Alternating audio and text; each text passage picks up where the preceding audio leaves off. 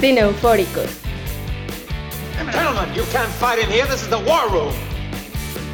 Traen para ti lo más relevante del mundo cinematográfico. Take your stinking paws off me, you damn dirty ape! Cine Eufóricos. El gusto por el cine. Frankly, my dear, I don't give a damn. Bienvenidos a un capítulo más de Cineufóricos. En este caso vamos a estar presentando capítulo 79. Bienvenidos, Víctor, Carlos, ¿cómo están? Muchas gracias, Madia. Bienvenida a ti también, Carlos. Bienvenido. Pues estamos listos para este nuestro programa, el programa de cine favorito de tantos. Amadia, Víctor, un gusto estar aquí de vuelta con ustedes. Les tengo una sorpresa, una sorpresa que no sabían, es primicia hasta para ustedes. Vaya, vaya. Se las traigo aquí en esta mesa, en este momento, este día. Que fíjense que ya tenemos Patreon. No Ya- me digas ya eso. tenemos Patreon. Ya subí los, los, la- las, ¿cómo se Las llaman? Las- opciones las opciones, no, la lo- gente- las recompensas. Las recompensas, ok. Fíjense, nada más cómo va a estar el asunto, ¿eh? No me digas. Primer nivel, primer nivel, primer nivel. Víctor va a hablar y va a ver la película que ustedes quieran.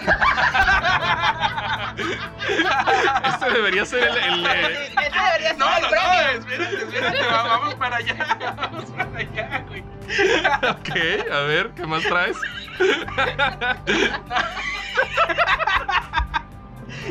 Bueno, para no se las larga, el último nivel va a ser una cena con Nadia y con Víctor. Una cena. Una cena con Nadia, en los tacos de barbacoa. ¿En, cua- en cuál recompensa entras tú, Carlito? Eh, Es lo que yo me no, estoy yo no, preguntando. yo, yo soy el, yo soy el como el, yo soy el como, ¿cómo se llama estos que, que, que manejan a las? Managers. Soy, yo soy el manager, No yo soy el manager. Bueno, bueno. Pues ya, entonces supongo que. Esto, esto es en serio, esto No, es no, serio. no te creas, no te creas, pero ya lo tendremos, ya lo tendremos. ok. Pero hay que ir pasándonos en los niveles, en las recompensas. Bueno, Yo digo bueno. que una de ellas tiene que ser uno de los mechones de Víctor. Uno de Ya, un chino uno de muy Víctor, Ok, chino de Víctor, ok. Bueno, bueno, pues mientras empecemos con este programa, antes del chacoteo, ¿no? Hay que, hay que presentar el programa, yo diría. Yo pensé que este programa era de chacoteo, Víctor. Yo pensé que era de chacoteo, Madia, Víctor. Oh, bueno, hablemos de cine. En esta ocasión, pues revisamos el estreno de La Mujer en la Ventana, uno de los estrenos más esperados del año, definitivamente, con un repartazo, pero ya tendremos algo que comentar al respecto. Estreno de Netflix. De cine, pues nos lanzamos a ver el estreno de la película Aquellos que desean mi muerte, protagonizada por Angelina Jolie, y también de Netflix, pues la segunda temporada de Love, Dead and Robots y una película de Alexandre Aja. Ajá, o no sé, Ajua, como Ajua. sea que se pronuncie. Este, ¿Con? o- Oxígeno con eh, Melanie te ahogues. Pero bueno, pues bienvenidos, Cineufóricos Podcast número 79, estamos listos. Eh, ¿Qué les parece si arrancamos con algunas noticias? Una de las más relevantes de la semana, yo creo, y que era una muy esperada, siendo que, al menos por mí, ¿no? Que yo soy un bastante detractor de, esta, de este monopolio, ¿no? De, este, de esta empresa fraudulenta. No, no es cierto, no es cierto. no, no, es cierto, no es cierto. Es Está bien. Pues es una es una empresa. empresa que me molesta que no tenga respeto por el espectador, que no haya cariño hacia el espectador, ¿no? Es una, es un, Porque es- es una empresa, Víctor. Pues ellos. Es entendible que busquen la cuestión económica. Bueno. O sea, Estamos hablando, estamos hablando, estamos hablando del duopolio de cadenas de cine que gobierna pues aquí en México, ¿no? Pues que es Cinépolis y Cinemex, ¿no? Y por fin tenemos el regreso de una de estas cadenas tan queridas por mucha gente, que es Cinemex, con el anuncio de la reapertura de 153 de sus complejos, me parece. 156. 156, ok, pues ¿Tres preparado para este el mes que entra, me parece, ¿no? Digo, también un interesante avance en el sentido de a lo mejor la parte como de reapertura económica, pero ayuda mucho que pues ahora sí que los que somos cineufóricos pues podamos regresar a las salas a ver nuestras películas favoritas. Sí, de acuerdo. a, a mí lo que me gusta de. Y Víctor lo, lo hemos comentado muchas veces. A mí lo, lo que nos gusta más bien eh, de, de Cinemex, pues es esta. Es, es- es esta onda que tienen ellos en cuanto a programación de estar constantemente poniendo como ciclos de Sí. cine clásico. Se van muchas veces por, por, por géneros, por épocas, por actores. Entonces sí se ve que tienen al menos más, y ahí es donde sí te doy la razón en cuanto a que Cinepolis es más una empresa que otra cosa, Ujú. que buscan pues el billete, buscan perseguir el billete antes que nada. Y pues no se van, no van a andar eh, gastando el espacio de una sala o unos horarios para poner una película de hace 30 años Y cosa que Cinemex, al menos los últimos años que nos hemos nosotros dado cuenta, eh, sí lo ha hecho y bastantes veces. ¿Cuántas películas no hemos visto ahí que de pronto dices tú, güey, van a estrenar tal película que nunca, por mi edad, nunca la pude ver en una pantalla grande y Cinemex te da la oportunidad de ir a verla en una pantalla grande y eso se agradece. digo, a lo mejor yo estoy pensando en la, en la calidez, ¿no? Muchas veces, de- en, la- en la relación que tienen estas empresas con el cliente, con el espectador. No, no te vas a meter con mis cinepolitos. Y tengo que, tengo que decir que yo me he sentido mucho más consentido en las salas de Cinemex que en las salas de Cinépolis en la historia que tengo de, es- de ver cine. Eso es algo muy curioso, Víctor. Eh, mm, dame un ejemplo. No, no entiendo. ¿Tú, tú te estás refiriendo a Cinepolitos versus los trabajadores de Cinemex? No, no, ejemplo, no. ¿o Por, por ejemplo, una de las cosas que, pues ya sabes que a mí, yo lo he comentado muchas veces, a mí no me gusta que hagan los de Cinépolis, ¿no? Es que entren a la sala 10 minutos antes de que se acabe la película. O que prendan ¿no? las luces. O que prendan las luces justo a la hora en que inician los créditos, ¿no? O que sientas que te están presionando para salir de o la que le- sala. o que le bajan al volumen cuando empiezan los Y créditos. creo que son cosas que no me han pasado tanto en Cinemex, Sí te- este, pero son cosas que para mí son importantes como espectador. Qué pues. observador eres, Víctor, porque yo la verdad no me he dado cuenta de todas esas cuestiones, o tal vez no me ha tocado, no sé. Pero si tú lo has vivido y crees, yo te creo, No, mira, yo solamente estoy defendiendo la competencia y que qué Ah, bueno sí, sí. que regrese una cadena como Cinemex, que creo que mucha gente ha sido a sus salas, este, da una oportunidad, da una alternativa, pues, para ver, para ver las películas, las, los estrenos más grandes. Y mira que están apostando por la película Cruella. Este, para regresar, ahora sí con bombo y platillo. Este, la verdad no me, no me gustó que hayan cerrado sus salas durante esta etapa de, de COVID, pero este, pues ahí está. Pues digo, la verdad es que eh, yo sí coincido con Víctor que siempre tener como otra alternativa es, es muy bueno, sobre todo ahora que estuvieron durante pues prácticamente más de un año cerrados, creo que sí vale la pena como volverse a dar la vuelta y ahora que pues digo, no es como que estemos viviendo todavía escenarios post-COVID porque pues todavía estamos, pero es interesante que de alguna manera tengamos como más plataformas, que no estemos limitados a que solamente tenemos una opción o un par de opciones, sino que siempre podamos disfrutarlo como más. Sí, además su página de internet está más chida. Sí, ahora, ahora una, una pregunta que les hago a los dos. eh, ¿Cómo vuelve Cinemex? En cuanto a precios, en cuanto a, a calidad, porque... Y, es otra pregunta que les hago. ¿Qué, es, ¿Qué es peor? ¿Qué es peor? ¿Haber mantenido las salas abiertas, como me imagino que hizo el gran esfuerzo Cine- Cinépolis? Que yo sé que es una empresa mucho más grande, Sí. mucho más mundial Sí. a haber parado tanto tiempo Cinemex, o sea, que hubiera sido peor, o qué, qué panorama es peor, porque Cinemex, Cin- Cinépolis, nosotros los vemos bien felices ahí con sus salas abiertas, pero no sabemos internamente cómo están sufriendo y cómo les haya pegado haberlas mantenido abiertas Ajá. con todo y la baja de... de- llegamos, sí, tú y yo en la pandemia, a media pandemia, nada más éramos tú y yo en la pinche sala. Y pagando, pagando sueldos, Sí, güey, sí, sí. pagando lu- luz, cabrón, pagando, no sé si renten varios de los lugares Sí, en sí, las sí. plazas, o sea, muchos factores. Que güey, no, no es peor haberse mantenido, no es necio, hasta tal vez necio, haberse querido mantener abiertos. Pero es que estás hablando también de dos infraestructuras totalmente diferentes. O sea, en, en el caso de Cinépolis, incluso si no me equivoco, muchos de los cines en, los, en las plazas en las que están son incluso espacios de ellos. A diferencia de Cinemex, que ellos sí creo tienen una infraestructura como mucho más pesada por un tema de rentas, por un tema de los sueldos. Y digo, más allá de sopesar el hecho de que unos eh, pudieron mantenerse abiertos, es ahora en, en pandemia, pues también habla también de, de lo que pueden soportar en cuanto a tema de infraestructura, ¿no? O sea, yo creo que ya por el número de salas de cine, no solamente a nivel nacional, sino también a nivel internacional, que ya tiene Cinépolis hoy en día, pues sí da el peso para poder hacer a lo mejor algunas modificaciones, incluso poderle apostar a otras iniciativas, por ejemplo, algo que eh, se vivió mucho durante pandemia, pues es que Cinépolis le apostó mucho a la parte de Cinépolis Click, ¿no? En este caso Cinemex la verdad es que estaba muy corto de opciones y por eso es que también ayuda y es interesante poderlos ver de regreso y que también no, o sea, que también no dejen de apostarle al hecho de la parte física, ¿no? Porque algo que sí hemos aprendido en esta en esta pandemia es justamente cómo regresar a, esta como nueva normalidad, ¿no? Sí, tiene, to- tiene toda la razón Madia.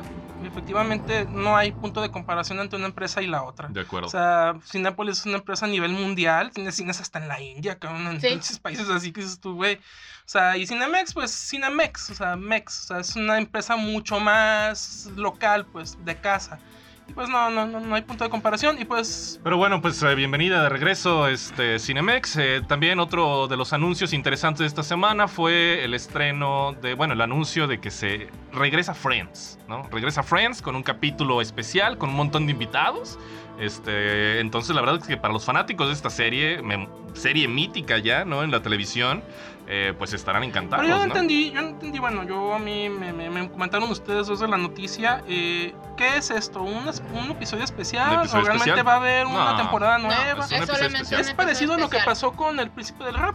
Parecido. Príncipe del Rap también tuvo su episodio tu- especial? Tuvo un Eh, episodio perdí. especial donde se, donde se reunieron todos, eh, estuvieron ahí, hicieron como un. Pues un episodio, un chacoteo especial allí juntos, no sé. Sí, creo que va a ser un poquito más de, de- de eso también. Eh, si bien como comenta Víctor, vamos a ver como varios invitados especiales, más bien como que sí va a ser un tema de plática y es un episodio también totalmente este, genuino en la parte de que es, ah, ¿cómo explicarlo? Como todo va a suceder como en el momento, pues es como si estuvieran grabando este, Como en un vivo talk algo show. así, ándale, como un tipo talk show. O sea, no va a ser, no va a ser como que, ah, eh, el rol de este, no sé, de Jennifer Aniston en su rol de Friends, no, o sea, sino que va a ser Jennifer Aniston en conjunto con el equipo de Friends y con el resto de los actores. Lo, pues. lo que pasó con el príncipe del rap. Exactamente lo que acaba Ah, de, de- de comentar Madia es lo que pasó con esta serie.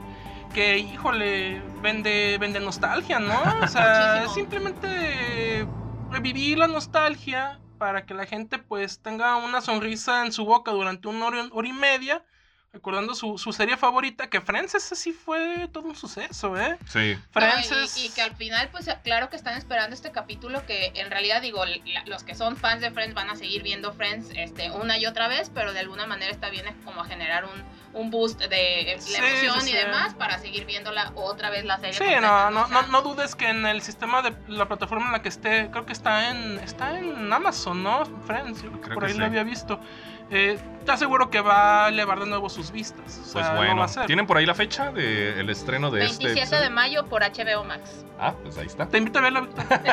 Te invito a verla. Compramos Perfecto. palomitas. Perfecto. eh, ahí. Perfecto, pues bueno, revisamos también algunos avances y algunas noticias de películas que están por llegar. Un anuncio interesante, ya se, se habla de la nueva película de Robert Eggers, que es este, protagonizada por Annie Taylor Joy y ¿quién es, quién es el, su Bjork, protagonista? Bjork. York. York, la cantante Órale. islandesa, ¿no? Órale, Sí. pues, pues mira, lo que sea que, es- que haga este director y que presente este director siempre va a ser interesante, ¿no? Creo que Sí, para nosotros, sí, y lo sí. hemos dicho aquí en, en el canal, es uno de los directores de cine de terror más interesantes Sí, que hay en la actualidad. Sí, totalmente. sí, sí, definitivamente.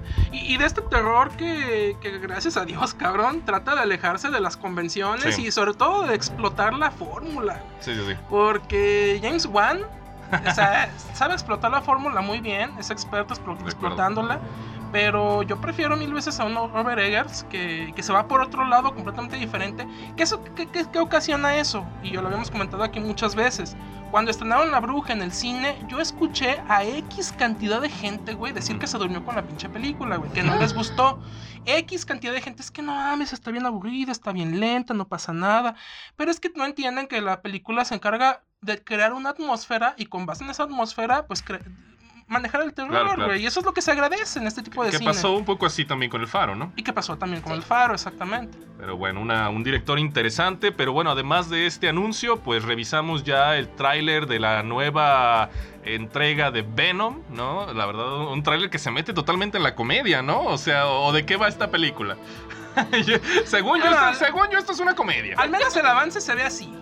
Y Eh, porque que la primera también más o menos viene trayendo estos tintes, o sea, no es algo que, por lo que percibo, no va a ser algo diferente o muy diferente de lo que vimos en la primera.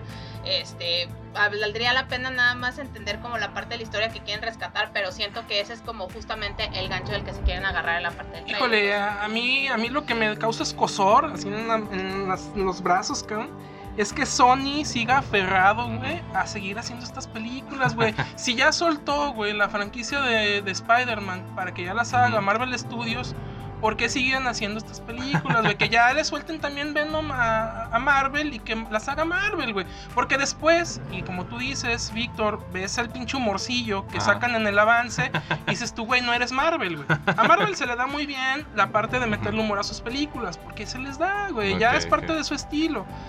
Ya que quieran a venir a hacerse los chistositos, los de Sony, este, no les salió con las de Spider-Man que hicieron con Andrew Garfield, güey, no les salió, güey.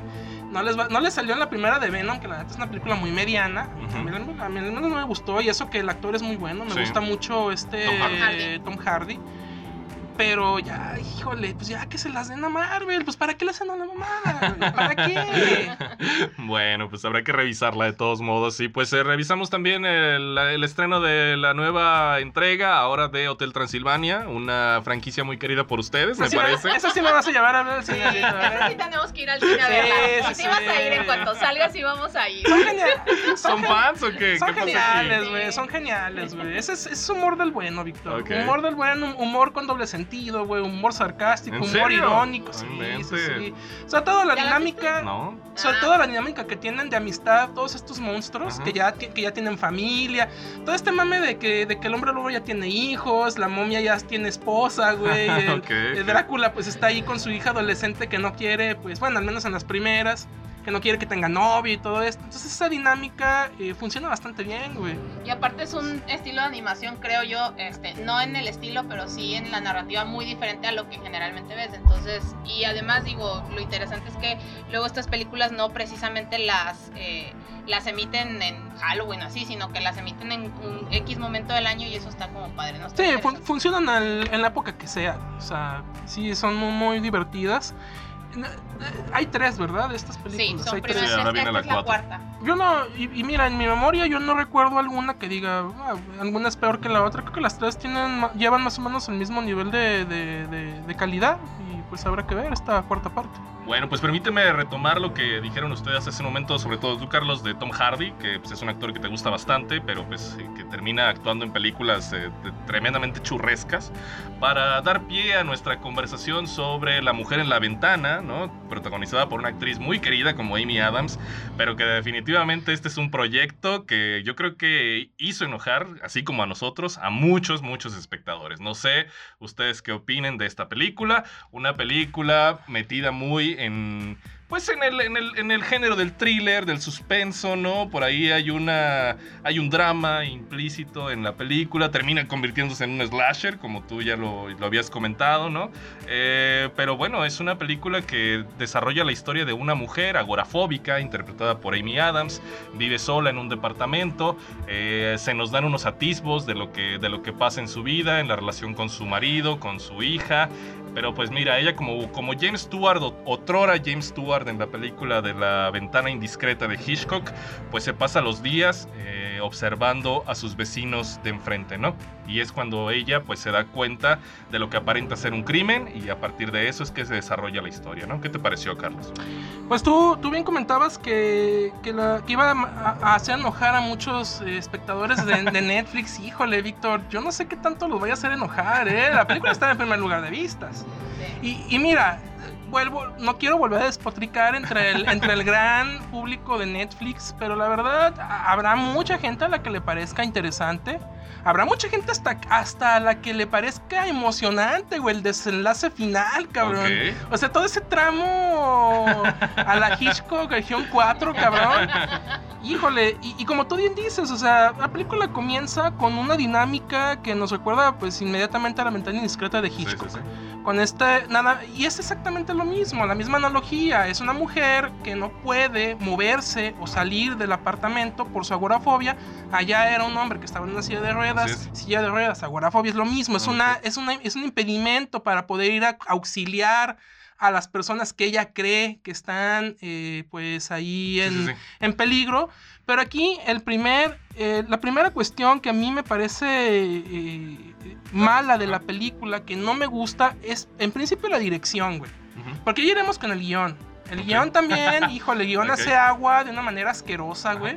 Pero aquí la dirección es lo primero a mí que me salta a la vista, güey. Porque a mí me parece una dirección, y permíteme usar, permíteme usar la palabra, una dirección pedante, güey Ok. una dirección este muy como lo que hacía Nicolás Winding Refn, que lo que lo mencionamos muchas veces Ajá. una dirección se me fue la palabra es muy pretenciosa exactamente esa es la palabra güey pretenciosa. Ok.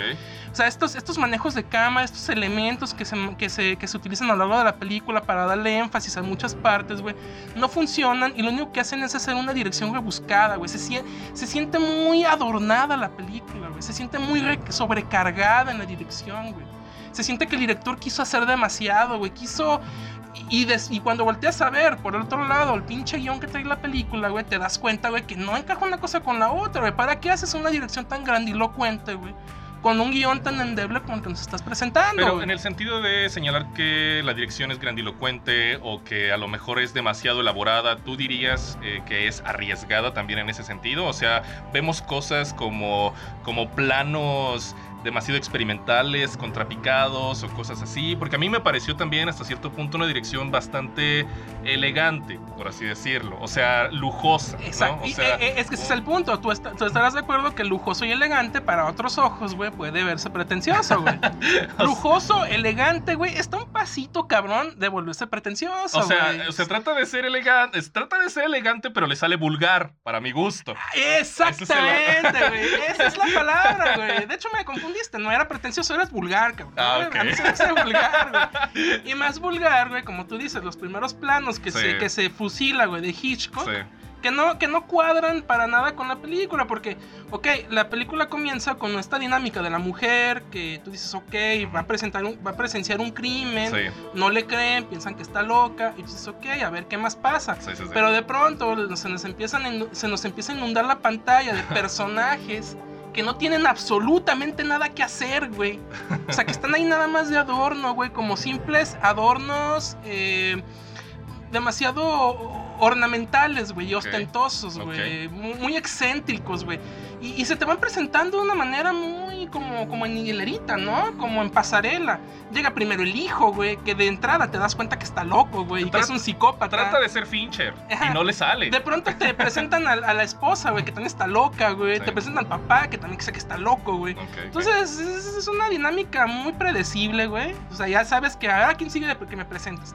Te presentan el personaje que vive allá en el pinche sótano, que no en ningún punto de la película sabes qué pitos toca en la película, güey. No sabes, güey. Es un personaje que está, que está gratis, güey. El hijo de Kurt Russell, güey, está Sí, sí, sí. gratis, güey. Ok, ok. ¿A ti qué te pareció, Maris? La verdad es que también a mí lo que, este, creo que lo que más me movió fue justamente que nunca encontré como un hilo en la historia y que los personajes, híjole, la verdad es que creo que una, creo que una, ahorita como que pensando de por qué esta película pueda seguir en los primeros lugares, es que justamente se vendió como una propuesta interesante por el tipo y el nivel de actores que tiene la película. Digo, este, vamos a ver un Gary Oldman y demás, pero creo que lo que pesa muchísimo es verlos justamente solamente como un tema de adorno y no realmente complementando la historia. Y digo, la verdad es que esta tengo entendido que esta historia viene de un libro, entonces Sí. me llama mucho la atención de repente como tratar de entender a lo mejor qué del libro se quería rescatar para contar la historia.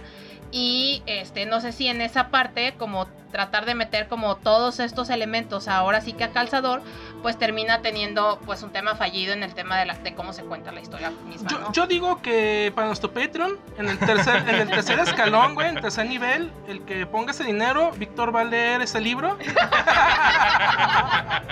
y nos va a traer la reseña del pinche libro, cabrón. Porque hijo de la. No, algo que ustedes preguntaban y que también es interesante es saber si la, el libro también hace homenaje al cine clásico, ¿no? Porque no es solo, no es solo Hitchcock, pues ahí hay un. Ahí, y son escenas que, como bien lo dices, Carlos, solamente Fusiladas. están ahí de adorno. Están Sí. fusiladas, También, o sea. No es como que, como que la escena particular de esta película, de, de La Ventana Indiscreta, o la escena particular de, eh, de Vértigo, o de cualquier película que esté viendo. La verdad no me acuerdo cuáles salen. Salen ahí películas en blanco y negro, películas en color, lo que sea. Pero no es como que, que sirvan, que detonen algo en la película, ¿no? Por ejemplo, perdón, este, en algún momento tal vez quieran entrar en spoilers. ¿no? Ya, desde a partir Ya de ahorita, estamos, ¿no? ya. Ya estamos, venga, venga. Estamos en eso. Venga, venga. Hay una escena que la verdad a mí, a mí no me gustó. Por ejemplo, está un personaje de un gatito, muy, muy bonito, un gatito pachón. Punch. Ah, sí, se llama Punch, se llama Punch. Punch, el gato, ¿no? Y hay una, hay una escena importante en la película cuando ella recibe por mail una fotografía de ella misma dormida en su habitación, ¿no? Y llama a las autoridades para saber quién se metió a su casa, porque no hay manera de que ella haya tomado esa foto y etcétera, ¿no? Pero la forma en que se nos presenta esa escena, ¿no? Mientras ella ve la computadora, este, algo le llama la atención del gato, este, nosotros seguimos a, a ver qué pasó con el gato y su patita que, que- que va cojeando, ¿no? Y de repente en primer plano nosotros tenemos la imagen de la fotografía que le tomaron durante la noche que se está cargando apenas. No, ese tipo de trucos de cámara, de guion, de, de narración, de repente me parecen totalmente insustanciales y creo que la película está plagada de cosas así, ¿no? Que, que no abonan en lo absoluto ni a la narrativa Es que- como tal técnica ni a la narrativa en sí de la, de la historia. Es que Pues, ¿sabes cuál, cuál es el, cuál es el problema aquí na- narrativo? Es que la película navega, y aquí, ahora aquí sí, prácticamente literal, cabrón, navega por una serie de colores, de matices, güey, de- y de temáticas. Primero comenzamos con, como hemos dicho, pues el fusil de, de- de la ventana indiscreta. Donde nos, nos, nos pre- presuponemos que va a ser una película de crímenes, Claro. güey. Un crimen que, que se va a resolver de alguna manera, que ella va a ayudar a resolverlo, que tal vez no le creen y se le van a creer, ok. De, de pronto se convierte en un thriller psicológico de qué es verdad y qué es mentira. Sí, de sí, quién sí. está imaginándose las cosas. eh, tal, hasta hay muchos momentos en los que intentan tomarle el pelo al espectador. Y, e iremos a esa parte de tomar el pelo, cabrón. Pero que intentan tomarle el pelo al espectador, convirtiéndolo en un de estos thrillers psicológicos donde el espectador no sabe si lo que está viendo es real. claro. Llega un momento en el que dices, güey, el- el- los pinches policías son reales, güey. Sí, exacto. Hasta la misma familia que vive enfrente es real, Como, cabrón. como en The Sí, Father de, sí, de, de- siento- de Hopkins. Siento que va a haber un momento en el que, en el que toma B, se va a asomar por la ventana y, va, y en el apartamento donde vivía la familia, Sí, güey, sí, va a estar abandonado, güey, o va a estar en ruinas, Sí, claro. o no, no sé, una mamada así. Y de pronto, güey, nos sale con la mamada Wright. ¿Cómo Ajá. se apellida este? Joe Wright. Wright. Con, con este gi- giro de tuerca slasher, cabrón. Embonada ahí al final, güey. ¿Qué dices tú, güey? Sí, que hay, hay otra intención ahí de homenajear a Hitchcock Hay otra con, el final de, de Vértigo, porque Sí, pues, recordemos que el personaje James Stewart le, te- tenía miedo a las alturas, entonces Ajá. también la secuencia donde va subiendo las escaleras, ¿no? Este, como tú dices, Exacto, psicosis, o sea, psicosis. hay una intención de, de referenciar a Hitchcock, pero termina siendo tremendamente vulgar, Ah, ahora, a a- decir. ahora, es una película de giros de tuerca, estarán de acuerdo. Sí. Aquí Sí. lo interesante es ver cómo la, la historia va girando. Así es, ¿qué va a aquí, pasar? aquí el problema, güey, es cómo te muestran esos pinches giros de tuerca, güey. Sobre todo el principal. El principal, donde llega el personaje de Kurt Russell, güey. Y así como si le estuviera leyendo el pinche nota del mandado, güey. Como si le estuviera leyendo que compró huevos, pan y leche, Sí, güey. exacto, le cuenta todo. Le cuenta todo, güey. Y, y nos avientan el, el gran giro de la película como si nada, cabrón. Sí. Como si fuera algo imprescindible, Sí, no, sí, bueno, in- intransigente eh, y pasable completamente. Ajá. O sea, te lo cuentan así como si nada. No, mira, yo estuve a... Te lo voy a contar. Es más, parece que se siente y dice, a ver, se lo voy a contar para que no estén pensando, pinches espectadores idiotas.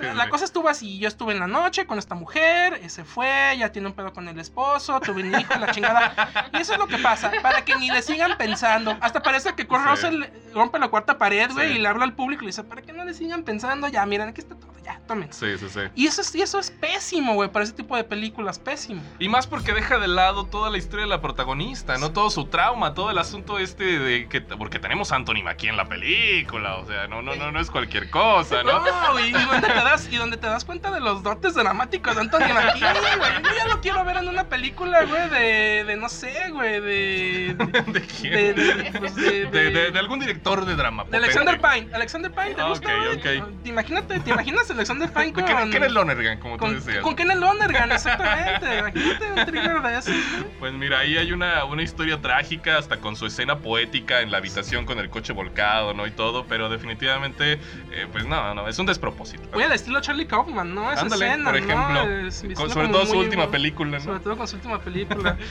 Sí, sí, sí, pero, pero híjole, ¿no? Esta, a mí lo que me molesta mucho son películas que le toman el pelo a la gente y, y no hemos mencionado la- el ejemplo de criaturas hermosas, ¿o ¿cómo se llama? No, No, ah, criaturas Es animales nocturnos. Animales nocturnos, güey. Sí. Que a mí en todo, en todo momento en la película me estuvo recordando esa pinche cinta, No me acuerdo quién es el director de esa película, No ¿eh? me acuerdo, güey, pero... Y de hecho también es con Amy Adams. Ah, y sí. ese también es un tema, porque eh, el hecho también de ya ver a Amy Adams otra vez en este tipo de papeles y este tipo de películas como más pretenciosas, que era como un poquito lo que platicábamos fuera del micrófono, ya empieza a preocupar a decir, chin, o sea, cada vez que la vamos a ver, vamos a verlas metidas como en un remolino que no tiene caso, no lo sé. Y Julian Moore ahí en su cameo extendido, ¿no? Porque, Porque, María, tú habías comentado que, por ejemplo, Arrival también se te había sido, se te había hecho un poco pretenciosa, ¿no? Sí, o sea, al final otra vez vemos a, a- en este papel donde vemos a Amy Adams como metida en, en un este en un giro de tuercas constante, pero que al final resulta que la historia este termina dando como que un final ahí medio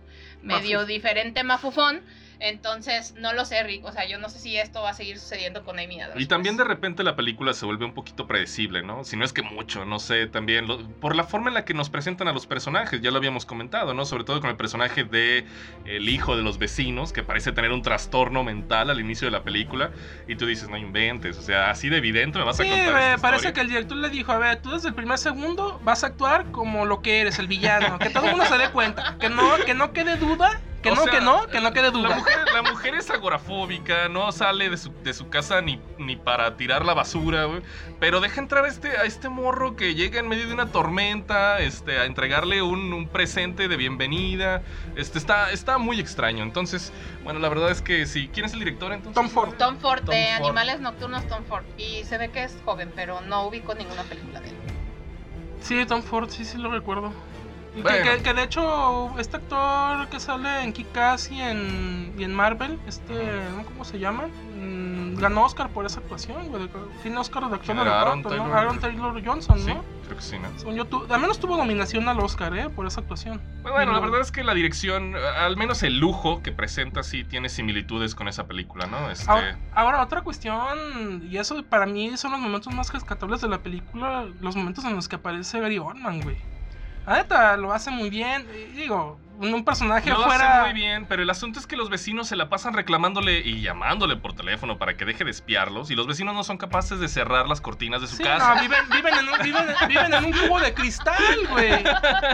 Viven en un cubo de cristal los O sea, vecinos. le llaman, deje de observarnos y no cierran la Ya ventana. No le ponen ni siquiera un periodiquito ahí para que, que ya no nada. No inventes. Sí, la película es muy tramposa. La película. Es, muy tra- es exactamente, es Sí, lo que me sí. molestó, cabrón. Que, te, que son esas películas que le quieren ver la cara de estúpidos al público. Sí, la y, verdad. y juega con tantos tonos de guion, tantos tonos narrativos, que termina realmente convirtiéndose en un batiburrillo ahí de Sí. géneros muy extraño. El homenaje a Hitchcock termina disolviéndose en nada. O sea, no, no viene a cuento Hitchcock en esto. No, no tiene sentido. Si, si ya tenemos una película como La Ventana Indiscreta, no tiene sentido darle un giro de tuerca tan mafufo como lo hace esta película como para resultar interesante. O sea, no, mejor vayan a ver la de Hitchcock y olvídense de esta película. Que, que la verdad, si vende es por su reparto. Sí, y no sé, no sé, o sea, estoy de acuerdo con lo que dices, Madia, que a lo mejor se vuelve repetitivo ya los papeles de, de Amy Adams en algunas películas, pero tengo que admitir que ya le echan ganas. O sea, a final de cuentas, si hay algo que reclamarle es Ella culpa del director. ella ¿eh? es buena actriz, güey. Ella es buena actriz, lo sabemos. Pero pues también el material que tiene, pues no, no da para mucho. Este, pero, pero lamentable, porque también a nosotros, a nosotros tres nos compró la película desde antes, ¿eh? Sí. En cuanto al reparto, el El director. director que ya había entregado Sí, las horas, sí, las estuvo horas. nominado. Las horas más oscuras, perdón. Las horas más oscuras. Atonement. eh, Atonement y Orgullo, y y Orgullo Prejuicio. Orgullo y Prejuicio. Exactamente. Entonces, Buenas películas. Y aquí Sí. no hay absolutamente nada de esas películas. ¿eh? No, no, Nada no, de- como, que, como que puso en stand-by su talento y dijo, pues, venga, modo Hitchcock. y esto fue lo que salió por andar haciendo esos, esos, esos Eh, sí, in- intentos. intenta ser preciosista la película. Sí, mucho. O sea, intenta ser preciosista, pero eso no alcanza. con la nieve con- cayendo en el departamento, Sí, sí, sí, eh, no, sí, no, las, la, la- la iluminación, ¿no? Las escenas de pesadilla, todo esto, pero sí, no, no funciona. ¿eh? Una lástima. Pero bueno, ahí queda entonces el estreno de La Mujer en la Ventana. Este, y pasemos, ¿qué les parece hablar de Oxígeno? Oxígeno, protagonizada por Melanie Laurent. Este, Ajá. y, Tu, tu y acento, Matthew, tu, Matthew tu acento, tu acento francés, Víctor, me, me derrite. Víctor, te invito a la cena, Víctor. Llévame a donde quieras. Pues mira, mira, Madia también pre- se preguntaba si Sí, esta sí, película no tendría algún paralelismo con La Mujer en la Ventana. Y comentábamos aquí en el canal, bueno, aquí en Cineufóricos, precisamente, que hablábamos otra vez de uh, esta, esta discusión, o bueno, esta propuesta que hace que el espectador se, se debata entre la realidad o la ficción, ¿no? Si lo que está viendo es real, si lo que está viendo a final de cuentas realmente es lo que está ocurriendo, porque tenemos aquí como protagonista y como única protagonista a una mujer atrapada en una cápsula, ¿no? Una cápsula que ella está conectada mediante jeringas, la cápsula está repleta de, aparatos médicos y tecnológicos, es una cápsula futurista definitivamente, ¿no? Y eh, el, el sistema de la cápsula, que es como un asistente de voz, como ustedes ya lo mencionaron, eh, es lo único que tiene ahí para informarse de qué es lo que está pasando. Lo que le informa en primer lugar es que el oxígeno está por terminarse y le queda poco tiempo para poder salvar su vida, ¿no? Y a partir de eso se desarrolla una película que intenta ser claustrofóbica, que, que trata de ser emocionante y de que el espectador se involucre con ella para tratar de resolver qué es lo que pasa, porque está el plus de que ella es una persona amnésica, no recuerda quién es, no recuerda por qué está ahí, simplemente despierta y como nosotros nos vemos involucrados en lo que está pasando, ¿no? Y, y- y que nos remite completamente a Enterrado, ¿no? Eh, ah, sí, enterrado con, con Ryan sí, con Reynolds, Ryan ¿no? Reynolds, una película dirigida por un director español que creo que es el mismo de Rec. Creo que sí. Es Jaume Balaguerón, ¿no? Creo que sí. Uno de esos. Sí, sí, no me esos acuerdo. directores Ajá. Conocidos. Pero Madia, no sé qué te haya parecido esta película, que sí guarda paralelismos con La Mujer en la Ventana, ¿eh? Sí, sí, sí. Bastantes. Sí, digo, creo que aquí la discusión partía justo del hecho de entender qué era lo que estaba pasando con la protagonista y saber cómo se daban todos estos escenarios paralelos eh, dentro de la discusión de la misma. La verdad digo, es una película que, bueno, no la podría catalogar como es algo larga, o sea, dura una hora cuarenta, y creo que en la primera hora sí logra rescatar bastante esta parte de poder entrar en debate con todo lo que se pregunta la protagonista para poder salir de la cápsula en la que se encuentra y en donde la inteligencia artificial que tiene esta cápsula, pues es la que de alguna manera no me, no creo que sea como guía, más bien es como el que va de alguna manera contestando todas las preguntas que se hace para poder salir de ella. Después, sí creo que hay algunas cosas que más que este, abonarle a la película comienzan a ser un poquito más repetitivas. Este, creo que en la primera hora sí logra de alguna manera que te puedas inmersar en la película, que puedas incluso hasta preguntarte qué tipo de cosas podrían su- suceder, este, o que incluso ella misma podría preguntar para poder este, descifrar como este enigma de si debería salir o no de la misma. Pero este, ya después de alguna manera hay cosas que se van volviendo de alguna forma como repetitivas. Lo que sí, y, y que fue algo que sí me gustó muchísimo de película, es justamente en este como tratar de recordar qué era lo que había sucedido este, anteriormente de que ella estuviera en la cápsula, pues toda la parte de los paisajes, toda la parte de las remembranzas, creo que están como muy bien dirigidas y hay como un cierto aliento que se logra recuperar cada vez que ponen en escena eso. No sé cómo ves tú, Carlos. Sí, no, mira, eh, aquí, la, aquí la problemática que tú mencionas, Madia, yo la noté también. Y es que, eh, digo, no sé si ya quieren que empecemos con spoilers. Pues nada más comentar pero- antes de los spoilers, Sí. este que por, por definición la película creo que pide que el espectador dé muchas concesiones de entrada. Yo no lo creo tanto así, no lo sentí así. Ok. No, no, eh, normalmente para ese tipo de cintas, Madia Víctor, al menos yo, eh, a mí me gusta mucho la ciencia ficción, me gusta mucho este tipo de películas, y ya yendo con spoilers, cuestiones de espaciales, a mí Ajá. me maman las cuestiones espaciales, cabrón. O sea, espacio, naves, muerte, güey, y juntos, güey, y yo feliz. Ok, ok. Y, y, y- y a lo largo de todos estos años de este tipo de películas he creado como, como personalmente pues como un, algún tipo de, de nivel de, de, de cosas que acepto, güey, de Ajá. concesiones. Por ejemplo, güey, Adastra, güey. ¿Qué pasó en Adastra? ¿Qué hace en Adastra Brad Pitt, cabrón? Pues sí, digo. ¿Qué hace, güey? Cuéntanos, ¿qué hace, güey? Se sale, se- Madia, se- no sé si tú lo has visto, güey, Sí, pero el cabrón vi. se sale de la nave y empieza a surfear en los anillos de Saturno, güey, con un pedazo de nave, cabrón. Sí. Y, co- y como si nada, güey, va entre los pinches asteroides. Y dices tú, güey, no mames. O sea, eso no lo hace nadie. ¿Y a qué horas y cuándo y dónde, güey? Eso no, puede ser. no, Solo Brad Pitt. Pero, pero la verdad, eh, tú, y tú, y tú, Víctor, yo te escuché eh, cu- cuestionando la- este elemento de la, de la inteligencia artificial. Y, y María lo, lo mencionaba muy bien. No es una inteligencia artificial como tal. O sea, no es 2001 y está del espacio, güey. Claro, no es claro. Fassbender en Alien, güey. Ajá. No se va a poner ahí a filosofar y hablar de existencialismos con la mujer, güey. Es más bien un asistente de voz, güey. Es como Claro. un tipo de Siri, güey. Responde exactamente lo que se le pregunta de manera torpe como un asistente de voz y eso abona a la desesperación. Sí. Eso abona a, a in- a estar más inmerso en la situación que está viendo la mujer de decir, güey, es que este cabrón no me puede ayudar, güey. O sea, no sé cómo preguntarle, no sé exactamente qué pregunta hacerle para poder salir de este problema. Sí. Ahora, lo que decía Madia, es cierto, la segunda parte de la cinta, conforme se van desvelando los misterios, sí va perdiendo bastante de la fuerza que tiene la película, porque ya conforme vas sabiendo qué realmente está pasando, eso abona a que se comience a sentir repetitiva, porque ya sabes bastante de lo que realmente sucede alrededor de ella. Sí, o sea, yo no voy a decir que la película no funciona en ningún nivel. O sea, la película creo que maneja muy bien la atención Sí, sí, y sí. está muy entretenida. Incluso me parece que me, ent- me entretuvo me- más en esta semana que vimos estas películas me entretuvo más que La Mujer en la Ventana, Ah, definitivamente. definitivo, Ah, no, definitivo. o sea, si tengo que elegir entre las dos películas para ver Netflix, pues mejor veo Oxígeno, No, vean y, Oxígeno. y Melanie Lugub, como dice Lugub, Mel- Melanie Lugub, este, Lo hace genial. Lo hace muy bien y, Sí. y te ayuda a que, a que conectes con ella y a que sientas su claustrofobia. A que, yo tuve compañeros en el trabajo que la vieron y hubo muchos que no la soportaron, cabrón, que decían, "No, es que no mames, güey". O sea, a mí esa película me causó una sensación de, de desesperación. Yo creo que el problema está cuando surge la revelación, que a final de Sí. cuentas tú te das cuenta que está en el espacio y entonces ahí te pones a cuestionar totalmente. Spoiler alert. Sí, sí, sí, ya lo, había- ya lo habíamos dicho, ya lo habíamos Sí, dicho, ah, que, que, sí, que, spoiler. que hubiera spoilers. Este, tú te das cuenta que está en el espacio, espacio y ahí es donde te pones a cuestionar qué necesidad había que la mujer tuviera acceso a Facebook si se supone que no se tenía por qué despertar en todo el viaje, ¿no? O sea, tú dices, si le quitas todos esos elementos que de entrada tendría que tener una película que es inteligente sobre- o que trata seriamente el tema del espacial, ¿no? O sea, tú dices, ¿por qué no pensaron en las contingencias? Es ahí justo cuando te pones a cuestionar la utilidad de un asesor de voz como es el personaje de Milo, eh, con la voz de Matthew Amalric, ¿no? Entonces ahí es cuando, es, es cuando la película se empieza a desmoronar un poquito para mi gusto.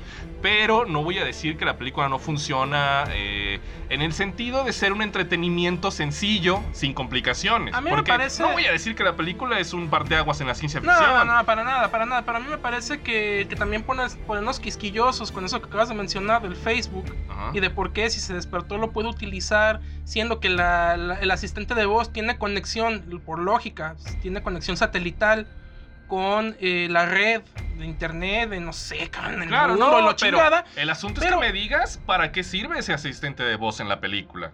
¿Qué, ¿Cuál era su propósito que hubieran instalado un asistente de voz en ese cápsula? güey, a ver, a ver, Víctor, aquí, aquí, aquí la dinámica entre el asistente de voz A eso es a lo y que la me refiero no, con las a ver, concesiones. Yo lo que sentí, yo lo que sentí, no sé, Madia, Víctor, si ten- o más bien Madia, porque vi que tú no, Madia, tengas, me, me des la razón, eh, o pienses lo mismo, que, que yo creo que la dinámica o este jueguito que tuvieron toda la película, el asistente de voz y la mujer esta, es más bien como si la mujer estuviera tratando de resolver un puzzle, Sí, donde tratar de, es como si estuviera tratando de resolver un laberinto, güey. sí.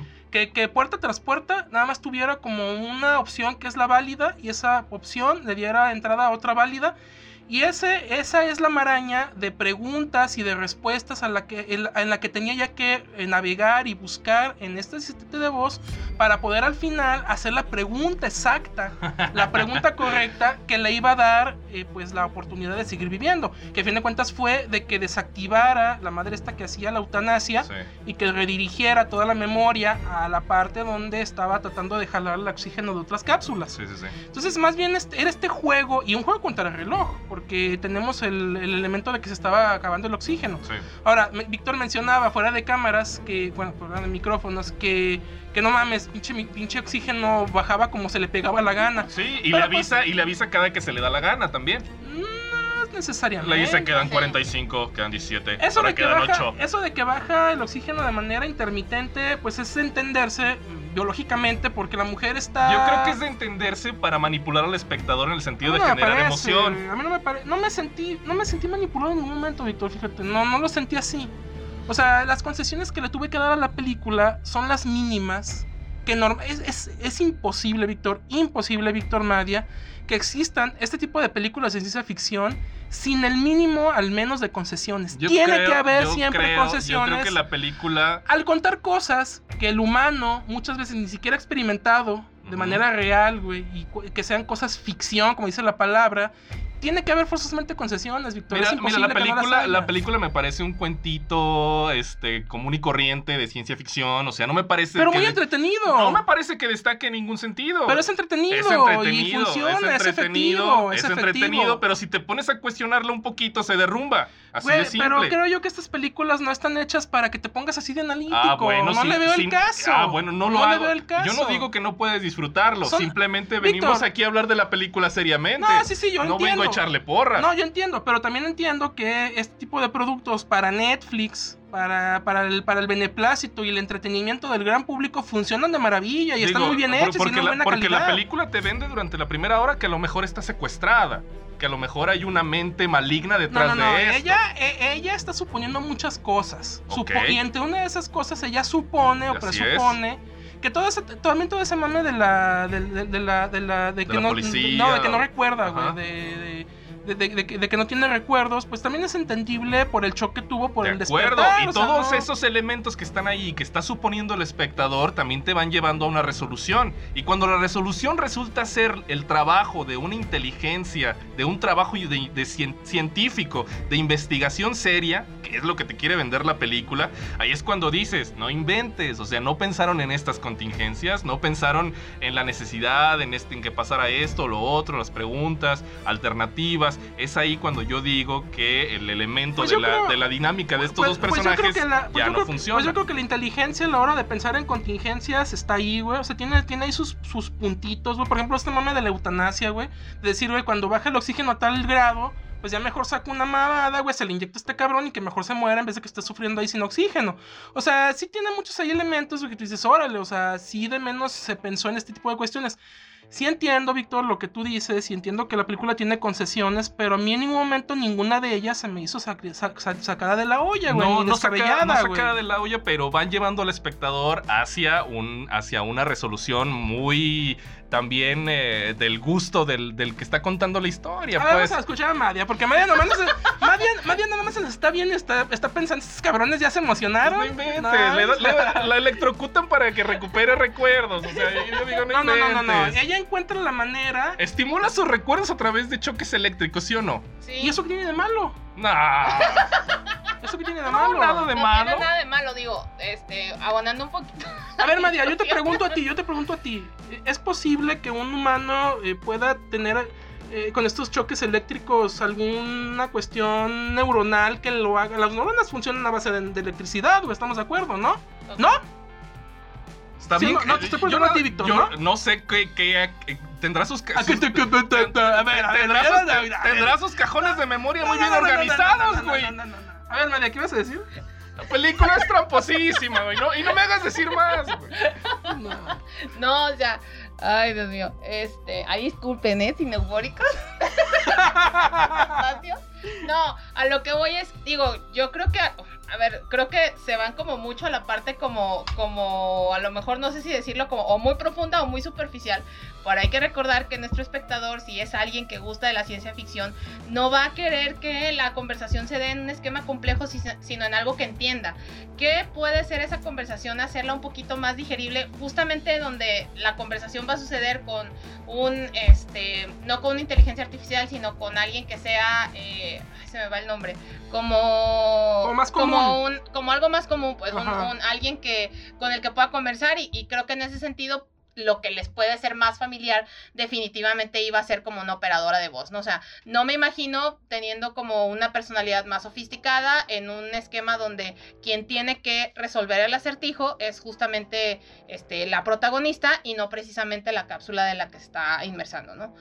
No lo sé. Y con eso, Madia me da la razón a mí, Madia. Ah, mira, a final de cuentas, gracias, la protagonista es la que diseñó todo el sistema, güey. O sea, no inventes. Ella fue la que tenía todas las respuestas ahí en su poder. Y si hablamos de Pero no se fanáticos. acuerda, Si hablamos de fanáticos de la ciencia ficción, estamos, estamos en, un, en un mundo, en un mar de fanatismo. o Güey, sea, ¿cuántas veces no hemos visto no hablamos, de, no hablamos de, de ciencia ficción dura aquí. ¿Cuántas veces? No, no, no, no, no, no, no, no. Por ciencia ficción dura hubiera sido como dice Madia, que la pinche asistente de voz, güey, se hubiera puesto 2001 dice del espacio, güey. no. Y se hubiera puesto ya a filosofar de que y la existencia. No, eso no es ciencia ficción dura, ¿eh? No, no, no, no, pero tiene, claro, es uno de los elementos de la ciencia ficción dura, güey. No, la ciencia ficción dura atiende a cuestiones científicas Ah, específicamente, güey. Víctor, Víctor. Aquí todo está en, También, en- en güey, a favor a a de que a la a historia se A ver, desarrolle no, no, no, me quieras. de no me- manera No me entretenida. quieras marear. No me quieras. No, sí, no. Y lo hace, la película lo hace. Se Por desarrolla de manera sí, Porque ese es su único objetivo, ser entretenida. Y ahí es donde me parece tramposa. Interestelar, Interestelar, Ah, a- a- ah, aparte, ah. aparte de su final Ah. sentimentaloide Me afufo. y mafufo, eh, intenta hacer una película de ciencia ficción dura. Intenta, sí. Intenta hacer. Y tiene una inteligencia artificial, esta madre que es como un robot que tiene patas Ajá. medio raras, Sí. que, que da vueltas. Y, y la inteligencia artificial es completamente diferente a esta madre, güey, de oxígeno. ¿Estarás de acuerdo, Maya, Víctor? Ajá. Ahí la inteligencia artificial realmente cuestiona a los personajes. El personaje dice, hay que bajar este planeta. Y a ver qué pedo. Y la inteligencia artificial les dice, no, a ver, pero ¿por qué quieres bajar? ¿Para qué? No se puede. Yo te recomiendo esto. Si haces esto va a pasar esto. Y no es así, Víctor. La dinámica de esta película no es así. No es ciencia ficción dura. Si fuera ciencia ficción dura, tendría esos elementos como este tipo de inteligencia artificial, que es uno de los muchos elementos de esta ciencia Está ficción que tú bien. mencionas. Por eso yo creo que la película es tramposilla y simplemente trata de meterlo de la ciencia ficción con calzador al final de la película para, para, para como es dicen, más- a- apantallar al, al, al espectador menos, avisado. No, ¿no? mira, yo, yo hasta me atrevería a decir que más allá de una película de ciencia ficción es una película de supervivencia, güey. Es Todavía, una película de sí, supervivencia, todavía. Más allá, más allá de una película de ciencia ficción, creo Pero yo que si la compró- vemos. pero te si compró por los elementos de ciencia ficción. No, no, a mí no, a Acéptalo, mí me compró, me acéptalo. compró, me Por lo compró, me compró la actuación de, de, de Melanie Lougou. Me compró la, la, la- la- la sensación que te, que te transmite de claustrofobia, güey, de desesperación. Está muy bien llevada, está muy bien transmitida al público. Eso fue lo que me compró, güey. Tanto así, no me pudo haber comprado la, la cuestión del espacio y ciencia ficción porque de, cuando de entrada no lo sabes, güey. Eso sí es No mames, Víctor, no, No, sabes, ah, güey. no, no, no, no, No lo sabes, güey. No, te lo sabes, güey. No, pero precisamente ese elemento de ciencia ficción es el que a mí me derrumbó todo lo demás. Pues a mí no me. Cuando, cuando se, de- se revela que está en el espacio, a mí no me, no, no me chocó ni me hizo que se derrumbara toda la película, la no, verdad. No, güey. te encantó que le dieran por las cosas que te gustan. ¿Tú qué sentiste, Madia, cuando, cuando por fin descubre cómo quitar como el polarizado y que puede ver afuera de la cápsula? Y que de pronto te das cuenta que está en una pinche nave enorme con un chingo de cápsulas. Pues es que al final termina siendo como una de las 10.000 opciones que podían ser. O sea, no, no es como que yo estuviera en la expectativa de que se viera el espacio. O sea, se podía- es que incluso me acuerdo que hasta hicimos la broma de que estaba en su baño, ¿sabes? O sea, que estaba en el baño de su casa. Pudieron haber sido 10.000 escenarios y en realidad el espacio era solo uno de ellos. Podía haber estado en un hospital, podía haber estado enclaustrada bajo tierra 10.000 metros, no sé. O sea, había realmente muchas opciones. Claro, pero el, Este- el asunto es precisamente cómo justificas ese cierre de película. O sea, ese final tiene que ser coherente con todo lo que te contaron la primera hora. Y ahí es donde para mí no funciona la película. ¿Y por qué no es coherente? ¿Por qué no es coherente? ¿Otra vez? Porque te están vendiendo una idea, te están vendiendo un sistema de bot. Pero- No, no, no, no, no, no. Ya, ya me quieres, me quieres entrampar aquí como la, como, como la misma película lo hace. No voy a No, caer en, no, ese- no, no. en esa dinámica. Sí, pe- pero digo, creo que en esa parte, yo, por, yo creo que por eso a lo mejor, eh, y lo mencionaba hace ratito, por eso es que la primera hora para mí sí fue como muy bien llevada porque te sigue manteniendo de alguna manera con la intriga de entender qué hay afuera, qué es lo que está pasando y demás. Y en la segunda mitad es donde ya vienen como estos factores que si bien te vienen a resolver un poco de la historia, pues ahí es donde ya a lo mejor el tema de las expectativas o de saber qué pasaba, pues ya se va cortando. Pero bueno, no lo sé.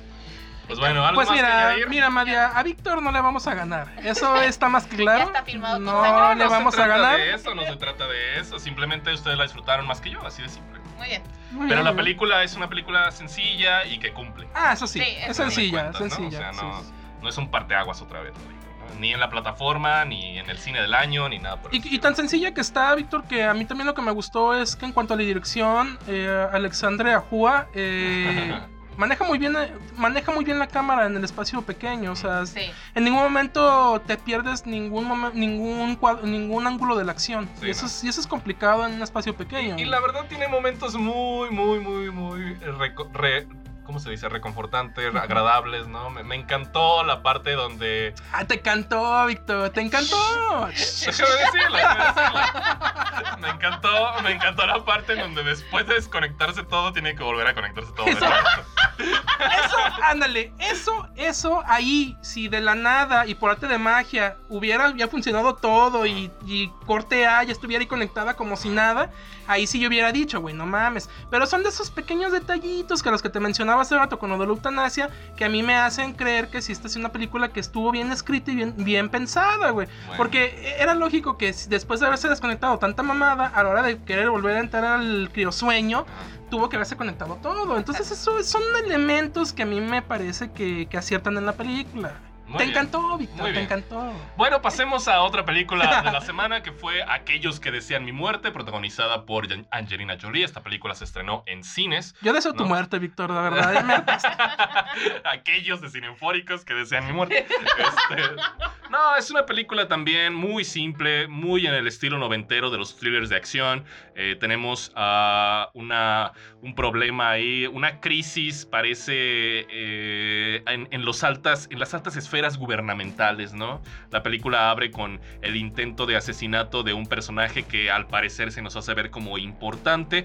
Este personaje tendrá que huir al bosque en compañía de su, con la única compañía de su hijo y el único apoyo que va a recibir en este lugar es el de una guardabosques con un trauma eh, por un incendio en su localidad, ¿no? Este, Ah, que, más bien que va, es más Angelina bien, Jolie. más bien va, va en busca de, de la ayuda de su ex cuñado. Sí, sí, sí, pero, pero pues el único, la, la única que lo va a ayudar, pues, bueno, después de que no quiero contar todavía este cómo, cómo, arran- cómo arranca la película, pero pues ahí es el, ahí es donde entra en juego la, la protagonista, entre comillas, ¿no? Que es Angelina. Y muy entre comillas, cabrón. Muy entre comillas. Muy entre comillas. Entonces se desarrolla un- una, una película de, de persecución del juego del, del gato y el ratón, ¿no? Están los, los malos malísimos que quieren acabar con estos personajes y están los, los del pueblo, eh, principalmente Angelina, que quieren defender sobre todo al niño eh, que es el hijo de este, de este hombre al que están persiguiendo, ¿no? ¿A ustedes qué les pareció?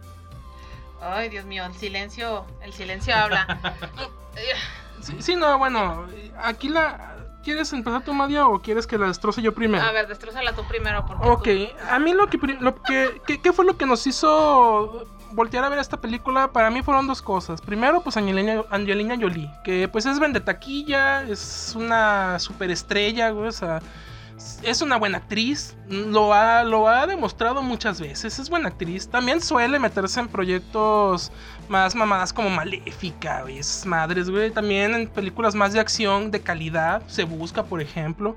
Este, pero pues, la recordamos también en El Sustituto, que hasta estuvo nominada al Oscar de, de, de, de Clint Eastwood. Y, y segundo, que el guion o la dirección era el guion, ¿verdad? El El- guion y El dirección. guion. es el guionista, es el mismo guionista de Sicario, güey, de la película de Denis Villeneuve.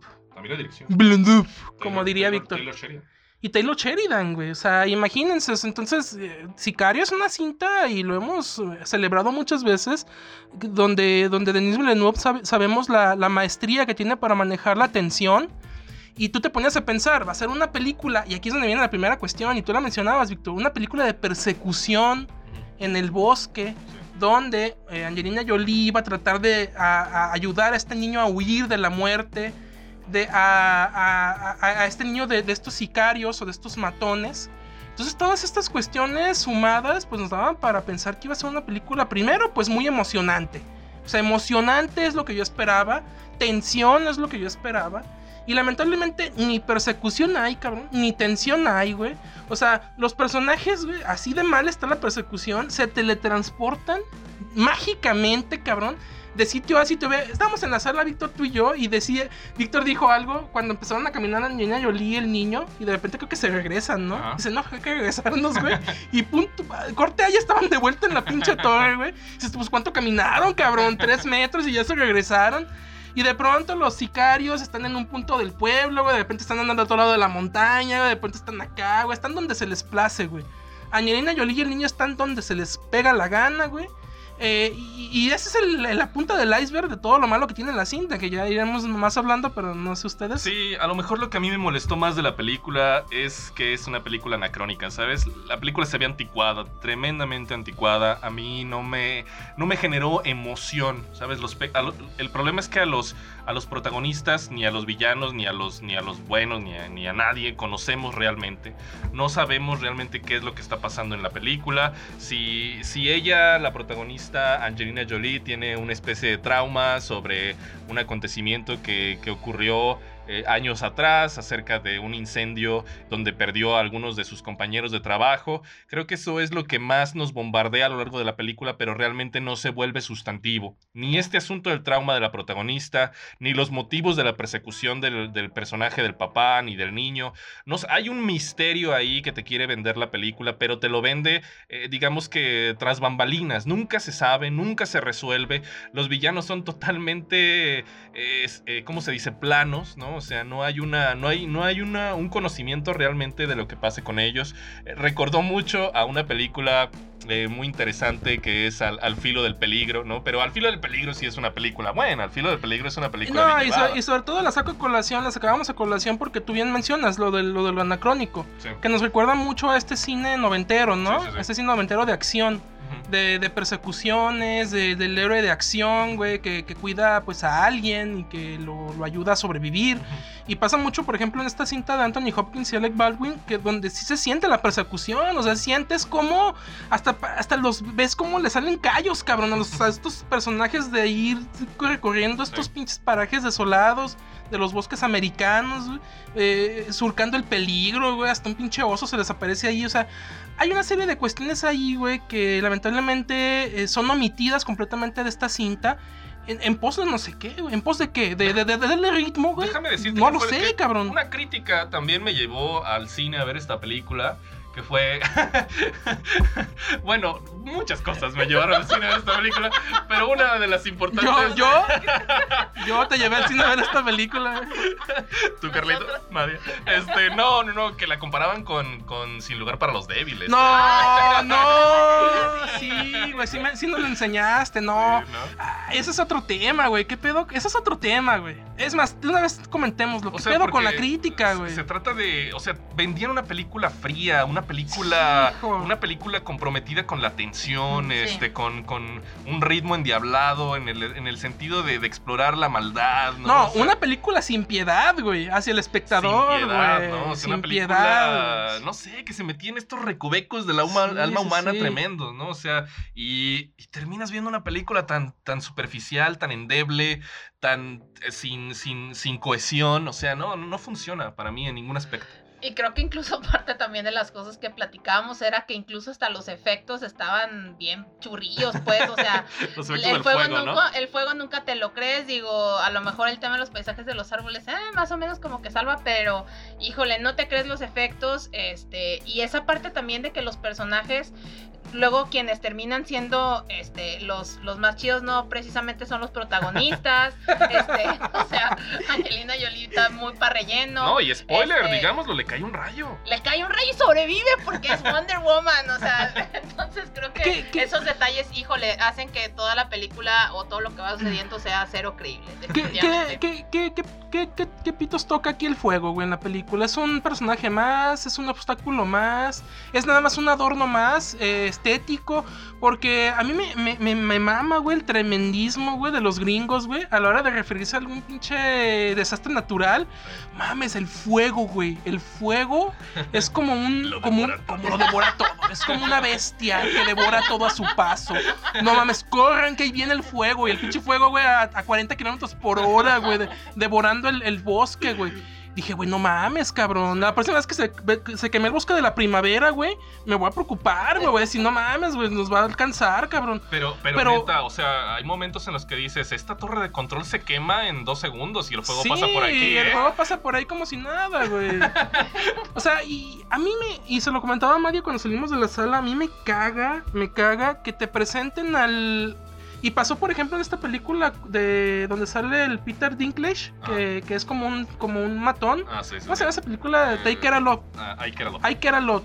Que, que, también ahí se nos presentaba al principio como esta fuerza criminal, esta fuerza mafiosa, imparable, güey, sin escrúpulos, violenta, oscura, sin piedad, güey. Y de pronto en algún momento nada más para poder darle, sí, por poder darle vuelo a lilacha a la historia, pues empiezan a hacerse cuestiones, güey, a hacerse cuestionamientos y empiezan a pasar cosas, y empiezan a ablandarse y empiezan a sobre todo a hacer pendejadas, güey. O sea, como que ya se les olvida que son los super sicarios, güey, imparables. Y se empiezan a, a hacer, a hacer cosas, güey, Sí. a cuestionarse cosas que dices tú, güey. O sea, le quita completamente inmersión a la película y le, y le quita credibilidad, güey. Sí, los malos aquí no debían ser protagonistas, ¿eh? No, y se no, convierten no, en protagonistas a final de cuentas. O sea, si, si eran los, los encargados de, de cometer un crimen, ¿no? Y los vemos, vemos su derrotero hasta el pueblo y eh, interrogar y torturar y cosas así. O sea, la verdad es que se quedan muy, muy cortos en ese sentido. A nivel de guion, pues, o Y- sea, y no, no tienen peso. Y como dice Madia, y como dice Madia, oye, no puede ser que tienes a An- Angelina Jolie, una de las heroínas de acción por excelencia en el cine de los últimos años, güey. Y resulta que la más badass, güey, es la esposa, la afroamericana, esta esposa del policía, güey. Es la que hace más cosas, güey. Es la, es la que se afleta más a los Sí. chingadazos, güey. Es la Sí. que se ve más Sí, de bragada, acuerdo, cabrón. De acuerdo. Eh, Y, y dices tú, o sea, y Angelina Jolie, güey, llega un momento en el que te harta su pinche traumita, güey, de, de, de la quemazón del... Yo sé que está feo, yo sé que me escucho con feo, güey, decir eso, güey. Pero dilo, pero dilo, güey. O sea, llega un momento en el que te harta, llega un momento en el que te harta verla chillando, güey, por lo que le pasó, güey. Y dices tú, güey, ya, llega un momento en el que ya dices, ya, niña, pues sé tú, o sea, haz lo tuyo, haz lo tuyo, y no lo hace, güey. Eso sí, el peinado, el peinado, cabrón, no. ay, Ah, sí, no, impecable. Impecable, el maquillaje, no importa Y que el maquillaje, no De importa. de acuerdo. está No, la verdad es que una No lo lástima. hagan, no lo hagan, este, cineufóricos. ¿y- ¿Entretenida al menos? ¿O ni eso? No, no, no, a mí no se me hizo entretenida. Entretenida si te quieres reír Si de Juego rato, Chapa, de los villanos mafufos y de la Angelina Jolie que no. Una sí, lástima, no. una lástima. Pues bueno, ¿qué les parece si ahí dejamos entonces a aquellos que decían mi muerte y pasamos a escuchar una cápsula que preparamos para este episodio? No- nos- se nos había pasado comentarlo, pero este, eh, una cápsula que No, preparamos. pues como es mi cápsula se te olvida, ¿verdad? Pero no, pero no sean tus No, no, pinches. No, güey, fuera, no fuera una cápsula de, de un actor de los, de los 40. Sí, entonces, pero no sean tus pinches cápsulas del año del caldo, Víctor, porque si no, chinga. En primer lugar, En primer lugar. No, Antes de las noticias, por favor. no, vamos a escuchar esta cápsula que preparamos para ustedes. El pasado jueves 6 de mayo, el mundo del arte perdió a uno de sus mejores representantes. Existen misterios que nos han obsesionado a lo largo de los años, al punto de quitarnos el sueño. ¿Quién bolseó a Chuchita? ¿Batman tiene abuelita? ¿O cómo diablos ganó AMLO la presidencia? Pero aquí en Cine Eufóricos nos seguimos preguntando qué pasa con las adaptaciones de videojuegos al cine. ¿Por qué siempre terminan decepcionando? ¿Y por qué pareciera que, una tras otra, se tratará de hundir más la esperanza de que una de estas historias, muchas de ellas tan queridas por los fanáticos, lleguen a la pantalla grande con la calidad deseada. El cine se ha nutrido de la literatura a tal grado que, a nivel comercial, es imposible pensar en una sin tomar en cuenta a la otra. No existe bestseller con millones de ventas que no pida a gritos su adaptación cinematográfica y no existe fan de esa obra que no esté dispuesto a pagar su boleto de cine. Hoy, en este sentido, vivimos la era del cómic, esa beta de historias y personajes que parece inagotable y que supone una nueva definición y dimensión para la palabra blockbuster. Pero, ¿y los videojuegos? Esa industria que crece año con año de manera meteórica y que al día de hoy genera más dinero que los deportes y el cine juntos, y que debería suponer otro importante semillero de historias a las cuales se les puede explotar en el séptimo arte. Y lo han hecho desde hace bastante tiempo, cuando en los noventas este tipo de películas lucían el bajo presupuesto y estaban hechas como accesorios publicitarios de los mismos juegos. Habría que reconocer que en la última década el panorama ha intentado cambiar, de la mano de grandes franquicias como Resident Evil y directores como Paul W.S. Anderson que han luchado poco a poco hasta hacerse merecedores de los grandes presupuestos de Hollywood. Pero, para mal, esto solo ha sido un duro recordatorio de que el presupuesto no compra la calidad, con adaptaciones olvidables que nos remiten más al cine serie B de los 80s y que muchas veces parecieran querer alejarse de manera incomprensible del material en el que se basan y, peor aún, nos dejan con una sensación de olvido hacia el fanático que tanto las esperaba. Esto lo único que ha provocado es, en principio, la desconfianza tanto del público en general como de un fanático aún esperanzado en ver su franquicia favorita bien representada tanto narrativamente como visual y conceptualmente. Está claro que ya existe acceso al presupuesto, a los grandes nombres de Hollywood, y que el mundo de los videojuegos goza ya con una popularidad que tal vez no esté a la altura de Marvel o Star Wars, pero que no deja de ser una atractiva fuente de negocio para las grandes productoras de cine. Entonces, ¿qué hace falta? En el mundo de las adaptaciones al cine, no está a discusión que existe un rey, Marvel Studios, que ha establecido una identidad propia e indiscutible a lo largo de sus filmes. El público la reconoce, la aplaude, se identifica y la hace suya, una identidad narrativa, visual y de estilo que pareciera ser el camino a tomar si quieres llevar tu franquicia al mundo del cine. Y si por ahí dicen, a donde fueres, haz lo que vieres, creemos que, más que completamente válido, es indiscutiblemente lógico que se busque tomar ese modelo como ejemplo a seguir. Y es que no debemos olvidar la base desde donde se parte para analizar estos productos cinematográficos, porque antes que otra cosa son negocio, son cine comercial y si lo vemos desde la perspectiva de la mercadotecnia, lo primero que buscan las grandes productoras es generar taquilla, vender merchandise y Blu-rays, y para ello es necesario que el público vea a la película en turno no como un producto standalone y pasajero, sino como parte de una marca identificable que invite al gran público a darle seguimiento a su desarrollo a lo largo de los años, manteniendo una base en sus producciones en cuanto a nombres, dígase actores, producción o dirección, que haga que el espectador no pueda volver a verlos de otra manera. Conseguir lo que ha hecho Marvel no es cosa fácil, y para la industria de los videojuegos parece aún más complejo. Por un lado, tenemos tres gigantes que cuidan con celo a sus franquicias como son Nintendo, Sony y Microsoft, y por otro, una cantidad innumerable de productos digitales que dependen de licencias complicadas y problemáticas de adquirir, y que frenan muchas veces cualquier intención de explotarlas más allá de su medio. Y es aquí donde, por lo pronto, Sony parece estar entendiendo la fórmula, con la reciente creación de su división productora de películas basadas en sus exitosas franquicias, y donde, por otro lado, Microsoft lleva tiempo tratando de consolidar un camino similar con sus estudios. Y aunque el camino aún es largo, está claro que la búsqueda de la identidad, de un estilo reconocible y uniforme en sus producciones con independencia de la franquicia que se aborde y la creación de sus propios universos cinematográficos son elementos clave y necesarios para llenar por completo el ojo del fanático y atraer al espectador iniciado como lo ha hecho Marvel a lo largo de sus más de 10 años. Y estamos de vuelta, amigos Cinefóricos. ¿Qué, ¿Qué les pareció, Víctor? Interesante, interesante. Ni sabes ni qué decir. son temas que tú no dominas, Víctor. Yo Lo lo sé. sé, Yo sé que son temas sé, que no dominas. Y pues. ¿qué nos hace falta para terminar? Pues ya nada más nos falta comentar el estreno de la segunda temporada de Love, Dead and Robots, ocho capítulos, eh, otra vez una serie de cortometrajes animados muy interesantes metidos en estos temas de la relación del ser humano con las máquinas, con la tecnología, ¿no? Ahí implica... Ok. eh, Bueno, bueno, lo- bueno. Para mí ese es el primer, el primer pero que le pongo a esta temporada, güey. Por ahí hay varios capi hay varios, de los ocho, Ajá. mínimo hay dos o tres, güey, que ni siquiera tienen nada que ver con robots, güey, ni, Ni amor, ni ni nada. amor, ni nada de eso, güey.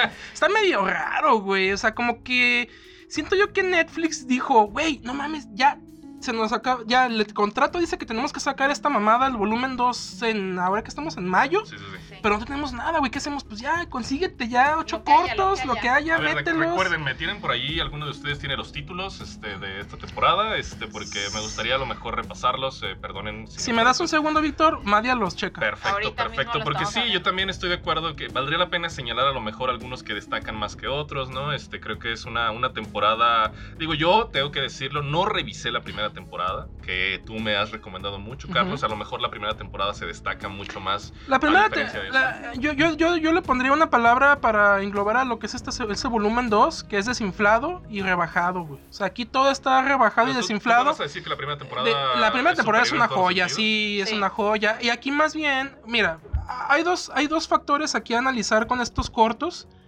Que primero, y aquí es donde las dos temporadas mantienen su, su, su calidad, que es en el impresionante, güey. Esta es la punta de lanza en la animación mundial, güey, sin duda alguna.